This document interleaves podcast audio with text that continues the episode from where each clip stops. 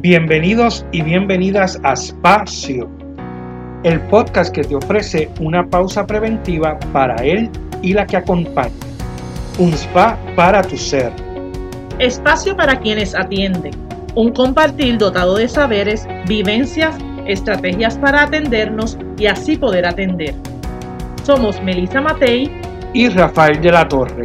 Somos Espacio. Un espacio para sanarnos. Saludos a nuestros seguidores y seguidoras de Espacio. Bienvenidos a este nuevo episodio de nuestra cuarta temporada. Agradecemos todo el apoyo recibido. Continuamos con nuestro proyecto de compromiso y amistad al ofrecer un espacio de pausa y respiro con algunas alternativas para enfrentar los retos de la vida de una manera saludable. Reciban nuestros saludos de parte de esta servidora Melissa Matei junto a mi amigo, compañero y colega Rafael de la Torre. Saludos, Rafi. Hola, hola. Saludos Melissa y saludos a nuestros seguidores y seguidoras. Recuerden buscarnos en las redes sociales por donde pueden encontrar todas las temporadas y episodios de Espacio. En Facebook nos encuentran como Espacio Podcast y en Instagram como Espacio PR. También se pueden suscribir a nuestro canal de YouTube Espacio Podcast donde encontrarán los episodios desde la tercera temporada en adelante. Y hoy continuamos hablando sobre la violencia que habíamos ya comenzado a hablar en episodios anteriores.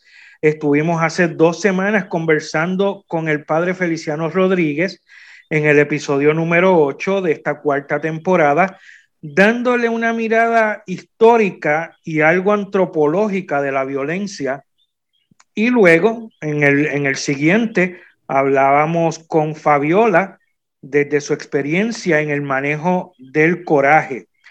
En este episodio queremos dar una mirada al tema, pero desde el trabajo social, como un problema social, ¿verdad? Que afecta tanto lo individual como lo colectivo. Y para eso hemos ampliado nuestro panel de expertos. Así es, Rafi. Hoy tenemos como invitada una colega, profesora, investigadora social, autora de artículos de temas de trabajo social.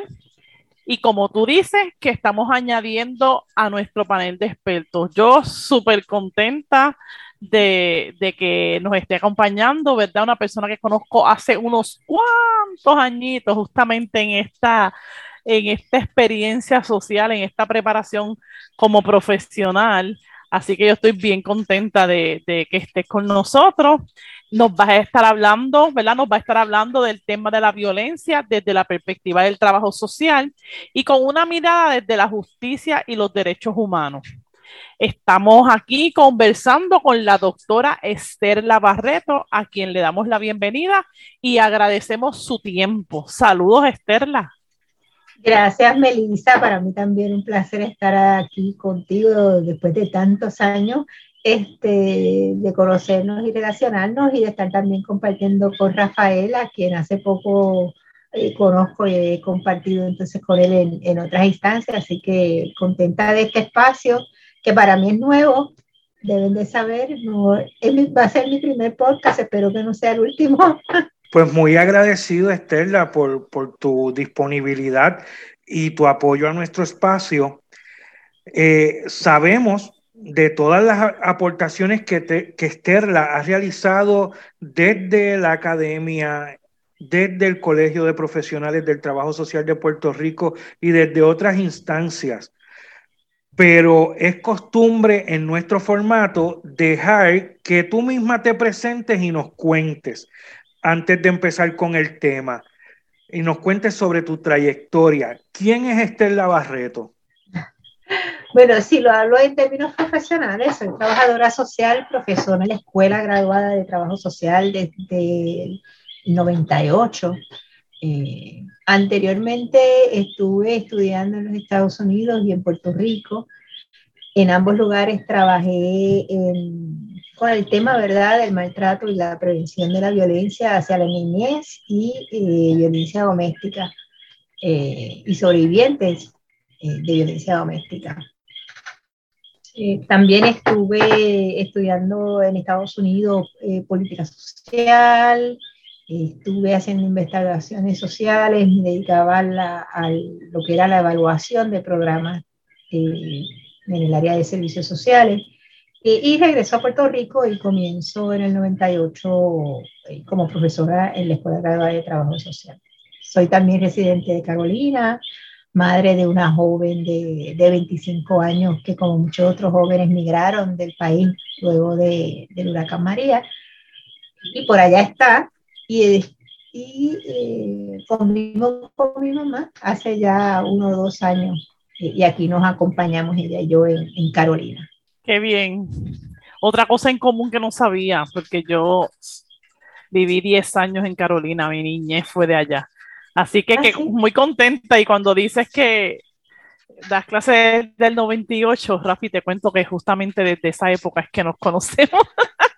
Así que, ok, no, saquemos, no saquemos cálculos. Ha llovido un poco. Pero desde ese entonces. Yo no, no dije, ese detalle no lo di yo, lo diste tú. lo digo yo, lo digo yo.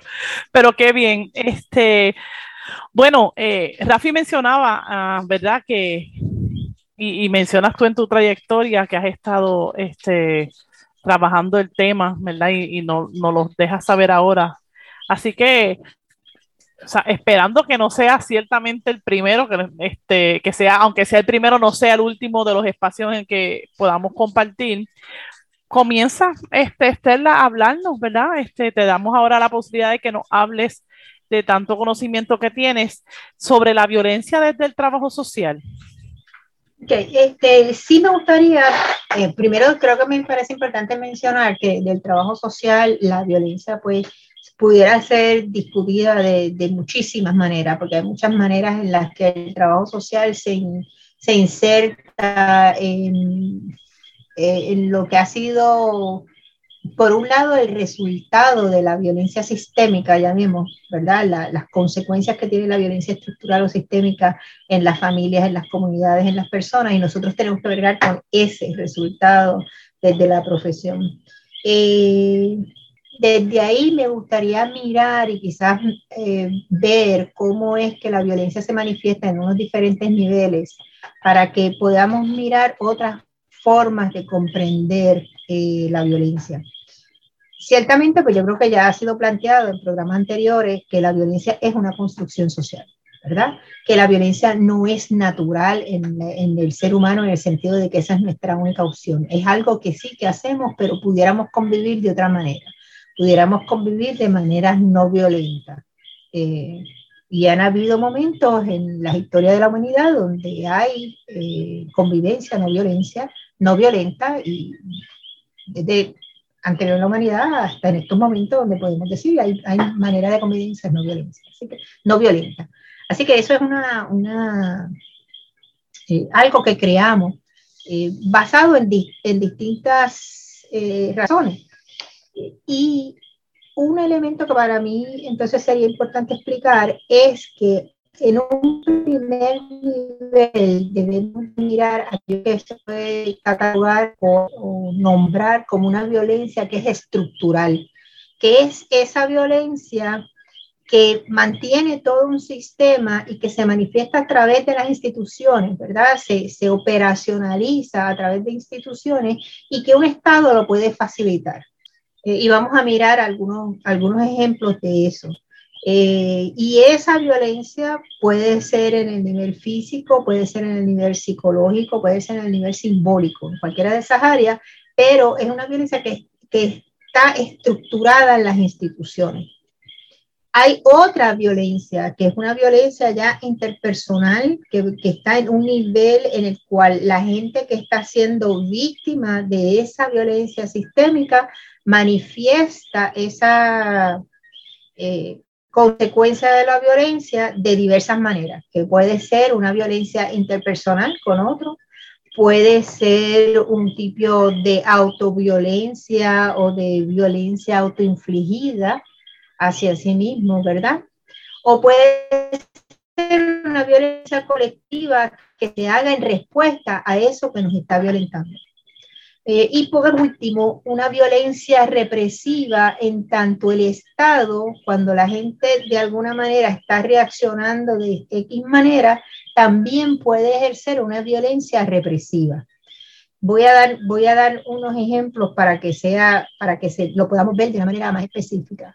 Si uno toma, por ejemplo, Disculpame un segundito, es que antes de los ejemplos, eh, como para poder entender cuando tú mencionas violencia estructural, te estás refiriendo entonces a que es algo, ¿verdad? Dices que es hecho desde el Estado, que es algo como planificado, que tiene un propósito, que está concertado.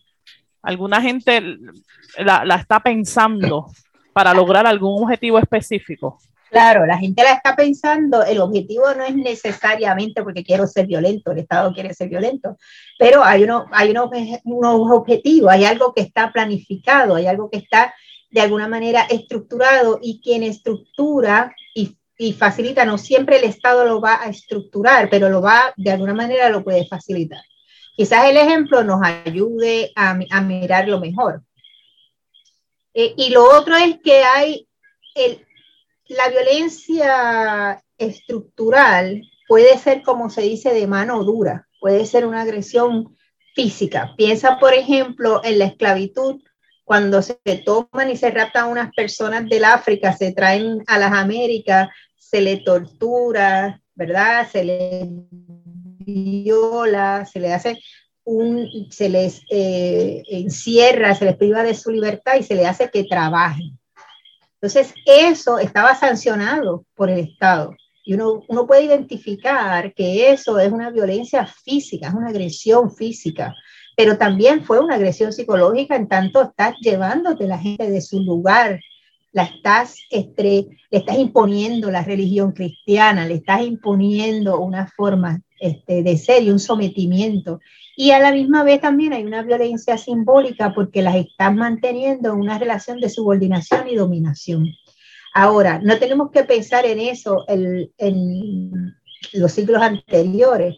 Podemos traer el mismo ejemplo ahora, a la actualidad, cuando nosotros pensamos en toda la precariedad laboral en la que estamos viviendo, en cómo se le permite a las empresas contratarnos bajo pobres condiciones laborales, cómo se le permite a las empresas contratarnos y hacernos que trabajemos más, porque ahora necesitamos dos, tres trabajos, cuatro trabajos, porque no hay empleos con buenas condiciones laborales.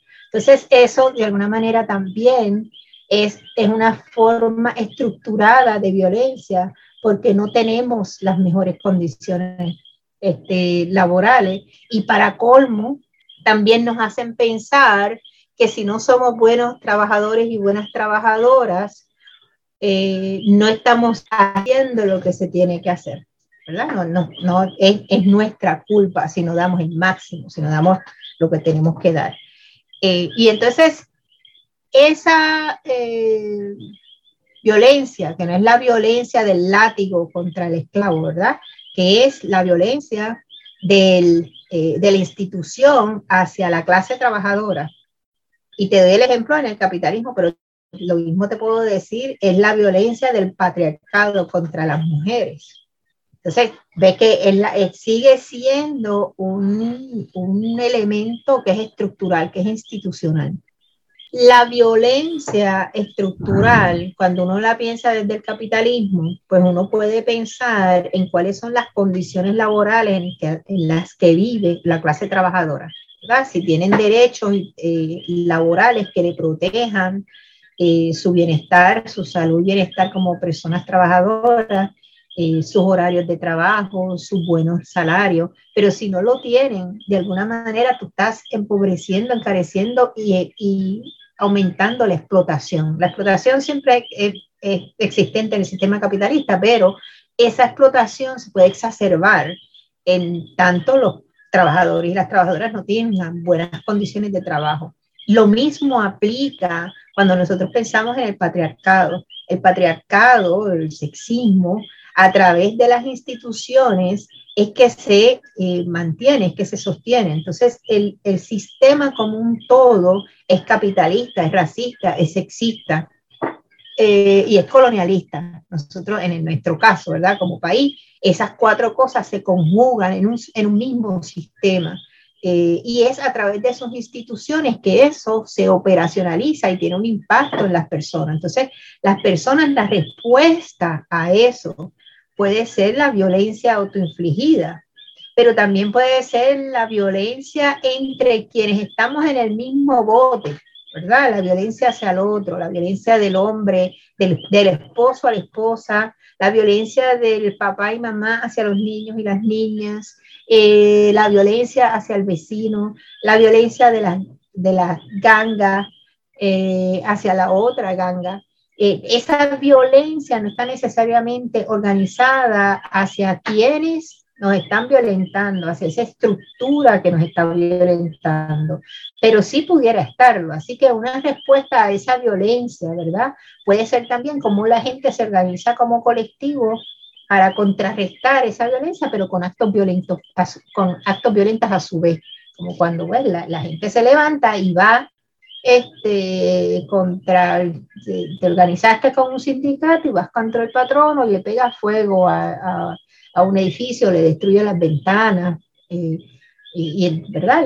Esa, esa frustración, esa violencia de estar, estar siendo explotado, explotada, y te lleva a una respuesta de esa naturaleza. En el caso de la violencia represiva, pues esa violencia represiva es cuando el Estado viene y te dice, bueno, no, yo entonces ante esto te voy a encarcelar o yo ante esta protesta te voy a dar de palo o te voy a tirar los gases lacrimógenos. Eh, y entonces, eh, y, y, pudiera encarcelarte y privarte de, tu libertad. Eh, así que esas son distintas formas o niveles de violencia y la, importancia de saber las diferencias es poder comprender, espérate, ¿de dónde viene esto? Porque hay que identificar el nivel para saber entonces con cómo es que voy a atender esa situación. Y, entonces el otro elemento al que estaba haciendo referencia es que la violencia puede operar desde el punto de vista de la agresión física, que se las había mencionado, puede, por ejemplo, puede darte de, de paliza, darte bacana, mandarte, tirarte a la policía. El Estado te puede cerrar el, el residencial público o puede sacarte de unos terrenos porque entiende que estás invadiendo un terreno cuando para el otro tú estás rescatando quizás un terreno. Eh, y esas son agresiones físicas que están siendo legitimadas por el Estado. Hay otras agresiones que pudieran ocurrir también desde las instituciones que pueden también ser físicas pero no son necesariamente legitimadas por el Estado, ocurren eh, sin, sin uno necesariamente percatarse, como cuando conocemos los líderes en distintos países que han sido asesinados. Entonces, líderes asesinados, líderes ambientalistas asesinados por quienes, pues por las corporaciones que interesan poner ahí. Entonces, las corporaciones son legítimas, nadie se va a enterar quién mató al líder o la líder eh, ambientalista. El otro elemento que es mucho más sutil es esa violencia que ocurre de manera psicológica o simbólica y que la aprendemos. En estas semanas, por ejemplo, hemos venido eh, hablando de cómo la perspectiva de género, se le quiere cambiar el nombre en las escuelas y ahora en lugar de estar hablando de la perspectiva de género, que es absolutamente vital dentro del proceso de educación, precisamente para poder acabar con la violencia de género, pues entonces vamos a empezar a hablar de la igualdad entre los seres humanos. Entonces, ese tipo de cambio es una violencia simbólica, pero una violencia simbólica que va a tener unas repercusiones porque seguimos sin poder atender el problema de la violencia de género. Y esa violencia nos está viniendo de parte del propio Estado, nos está viniendo de parte de la institución que se supone que nos eduque. Un poco te voy siguiendo este, en términos de que, ¿verdad? Cuando te preguntaba ahorita si, si si te estabas refiriendo a, que esto era algo que estaba concertado, este, mm. eh, eh, es, más bien podernos captar, ¿verdad? Me, gusta cuando es, hiciste el planteamiento, espérate, ¿de dónde viene esto? ¿Verdad? Esa pregunta, quizás antes de entrar en todo un juicio, que va a venir de lo que hemos aprendido, porque finalmente hasta lo que hasta ese, ese estado, ¿verdad? O ese, ese de, lo que tú hablas es la misma gente que nos educó, la misma gente que educa, así que es como eh, se encargan de educarnos y a la vez tienen sus propios propósitos y la pregunta que tendríamos que hacernos es, pero ¿de dónde viene, verdad? ¿Qué es esto? ¿De dónde viene? Y para y poderlo entender. Y una vez entender, entonces poderlo atender.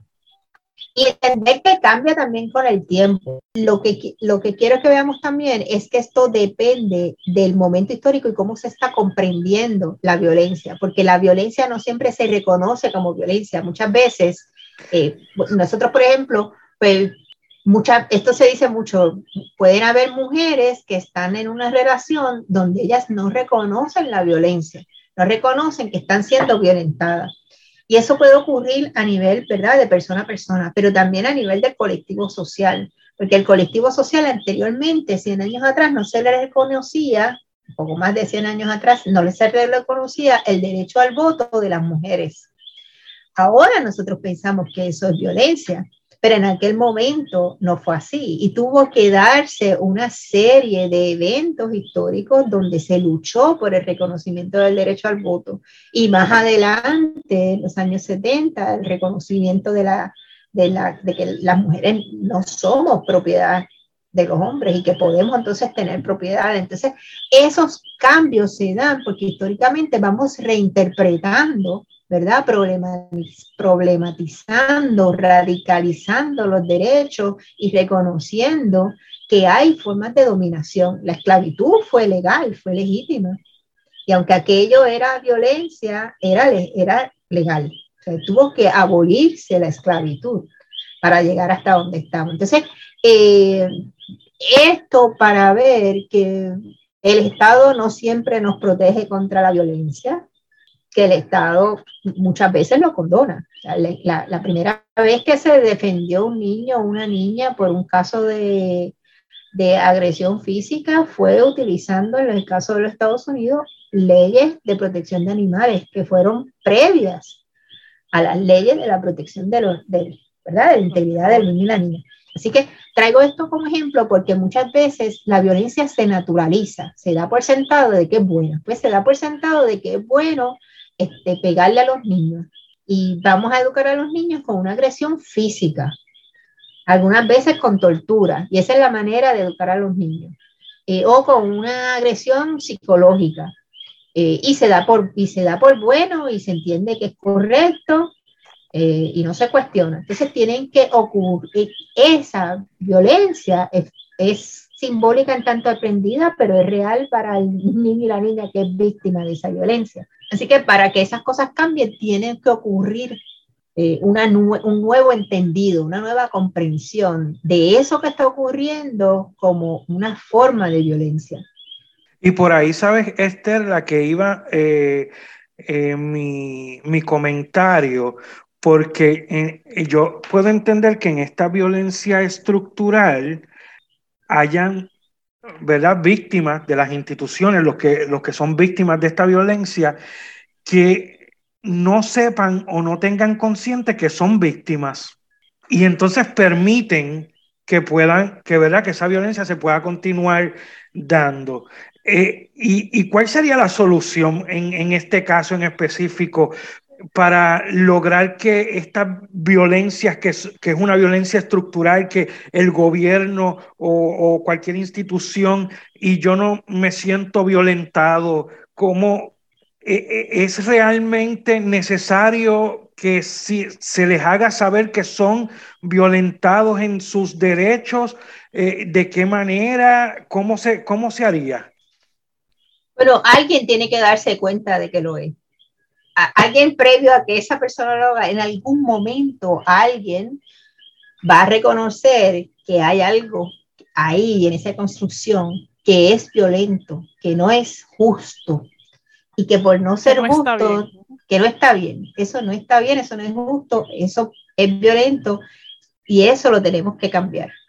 Eh, y entonces ese proceso de cambio es un proceso colectivo Eh, y es un proceso, y aquí me voy a poner, voy a recoger de, dos frases.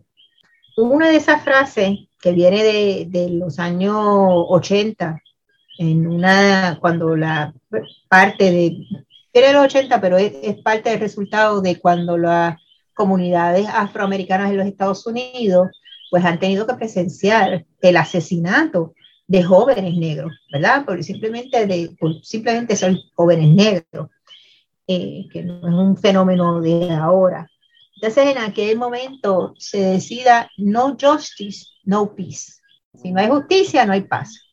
Entonces, si no hay justicia, no hay paz, es un elemento de que hasta que no logremos sistemas, ¿verdad?, justos, hasta que no logremos eliminar esas violencias que son sistémicas, estructurales, pues no va a haber paz porque vamos a seguir organizándonos, vamos a seguir haciendo algo, vamos a seguir despertando la conciencia de los otros que no lo están viendo. Y me parece que ese es un paso absolutamente necesario, que es el paso del el reconocimiento de que esto está mal y la indignación que eso me debe de provocar. Entonces, esa indignación se podría canalizar de distintas maneras, ¿verdad? Pero uno no quiere, uno quiere canalizar la indignación de una manera que me lleve realmente a transformar el, ¿verdad? el, el sistema y no da que esto se convierta en un ojo por ojo, diente por diente eh, y terminemos aliquinándolo pero es necesaria la indignación, es necesario el reconocimiento, es necesaria la indignación, entonces es necesaria la organización colectiva de esa indignación. Eh, tomarlo como un referente ético.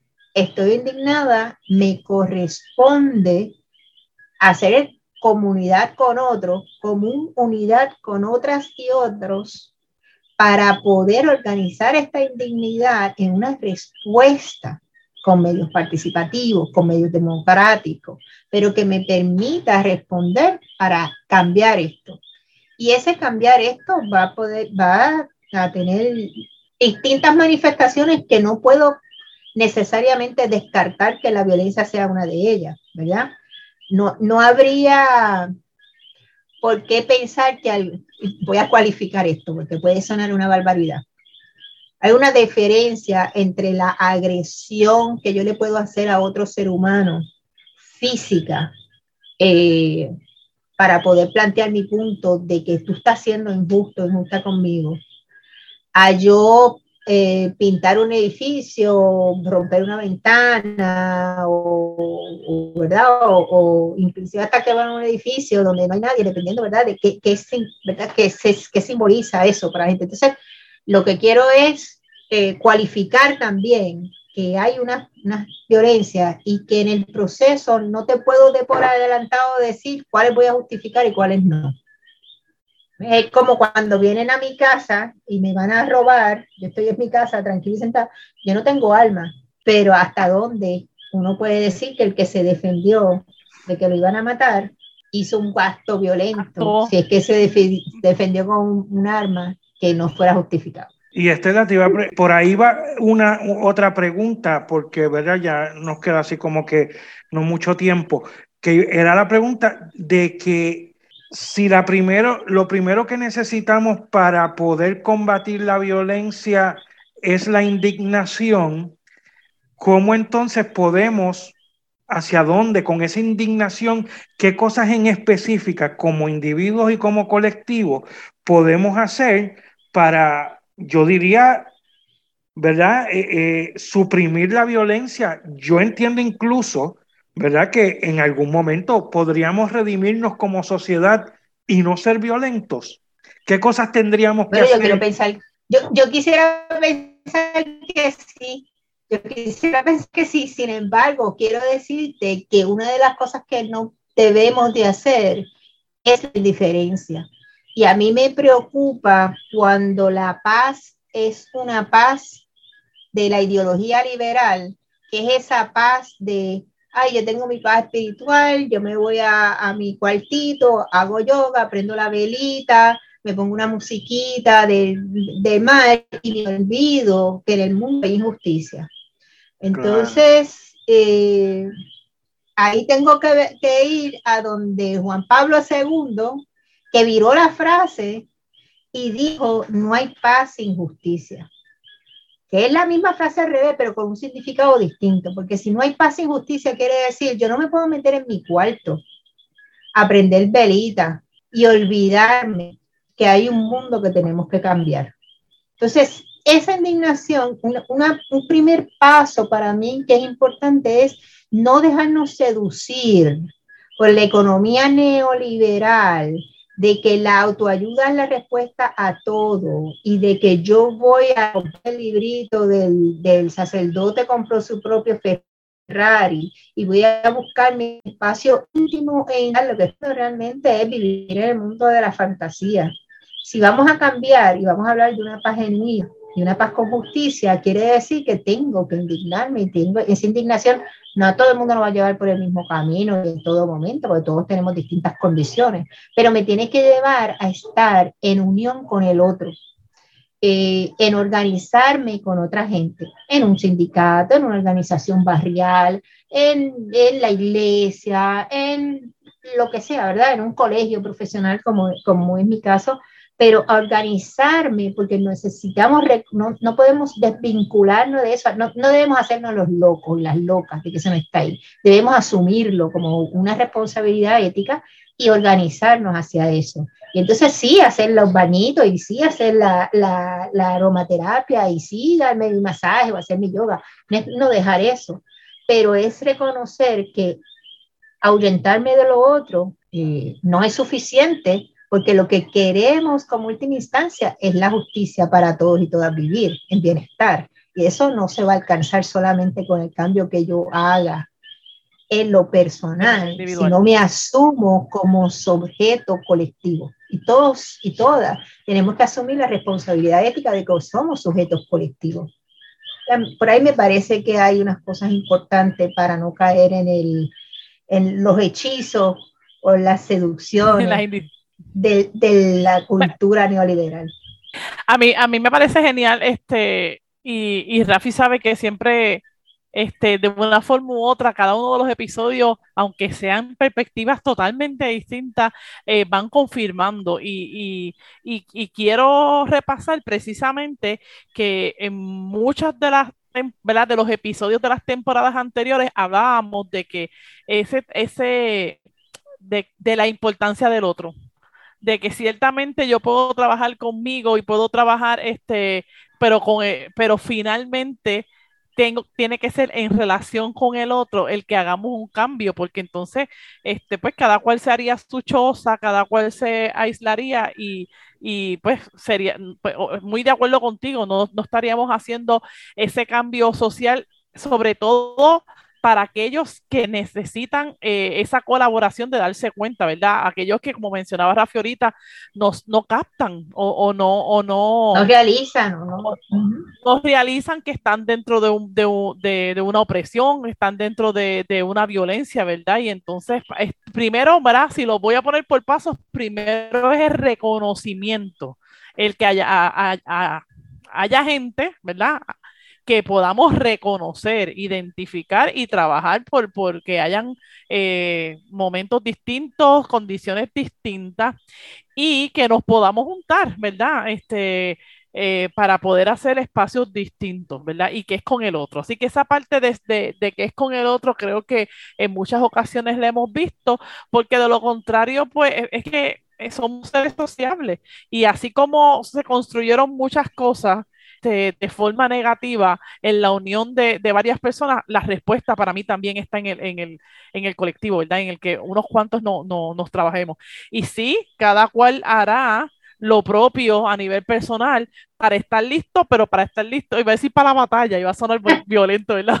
Pero yo hago el trabajo, yo hago el trabajo que necesite Melissa para entonces hacer el trabajo por otros, ¿verdad? Poderme juntar con otros para aquellos que no tienen la posibilidad de hacer ese trabajo y, hacer ese cambio que, que, que tú dijiste las palabras de redimir y de repente digo, bueno, pero para, yo no sé, yo también apuesto que eso es posible, pero en, en lo que eso llega para crear unas condiciones de vida más propicias que finalmente no tengamos que estar atendiéndonos porque el ambiente en el que vivimos, el trabajo en el que estamos, las relaciones que tenemos en, en sí mismas eh, generan bienestar, ¿verdad? Y eso es lo que, lo que nos está pasando a nivel social. Melissa, y yo quería comentar que algo que coincide con casi todos los invitados e invitadas de nuestro espacio, que coincide con lo que nos ha estado trayendo Esterla, es, en conclusión, hay que moverse. Uno no se puede encerrar ante cualquier situación, hay que moverse. Aunque a veces, aunque a veces también tenemos, hay que reclamar el espacio para, ¿verdad? Para recuperar. Eso no, no le quita la importancia del espacio de que algunas veces tenemos que quedarnos quietos, pero este, de que hay que moverse, hay que moverse, si no nos movemos la cosa no cambia. Así es. Pues muy contenta, muy contenta. Este, me, me, sigo sintiendo feliz de, de todas las posibilidades eh, que seguimos viendo, todas las miradas que podemos dar en beneficio de, de, nosotros mismos. Yo siempre digo que primero de nosotros, pues suena egoísta, pero realmente es un aprendizaje increíble para nosotros. Y luego, pues para poderte transmitir a ti, que nos estás escuchando, una mirada distinta simplemente, ¿verdad? El poder empezar a cuestionarnos más allá de, lo que normalmente estamos viendo o que se replica en mi familia o que se replica en los lugares que yo estoy, una forma distinta de ver las cosas. Así que te agradecemos, este, Estela, por estar con nosotros. Espero que sea el primero de muchos en el que nos puedas acompañar a nosotros y, en, otros, en otros espacios. Estoy segura que, que tienes mucho que aportar. Estoy convencida de eso. Así que muchas gracias. Muchas gracias, muchas gracias Estela también y nos seguiremos viendo en la lucha desde el Colegio de Trabajo Social. Allí estaremos. Bueno, y este ha sido otro espacio.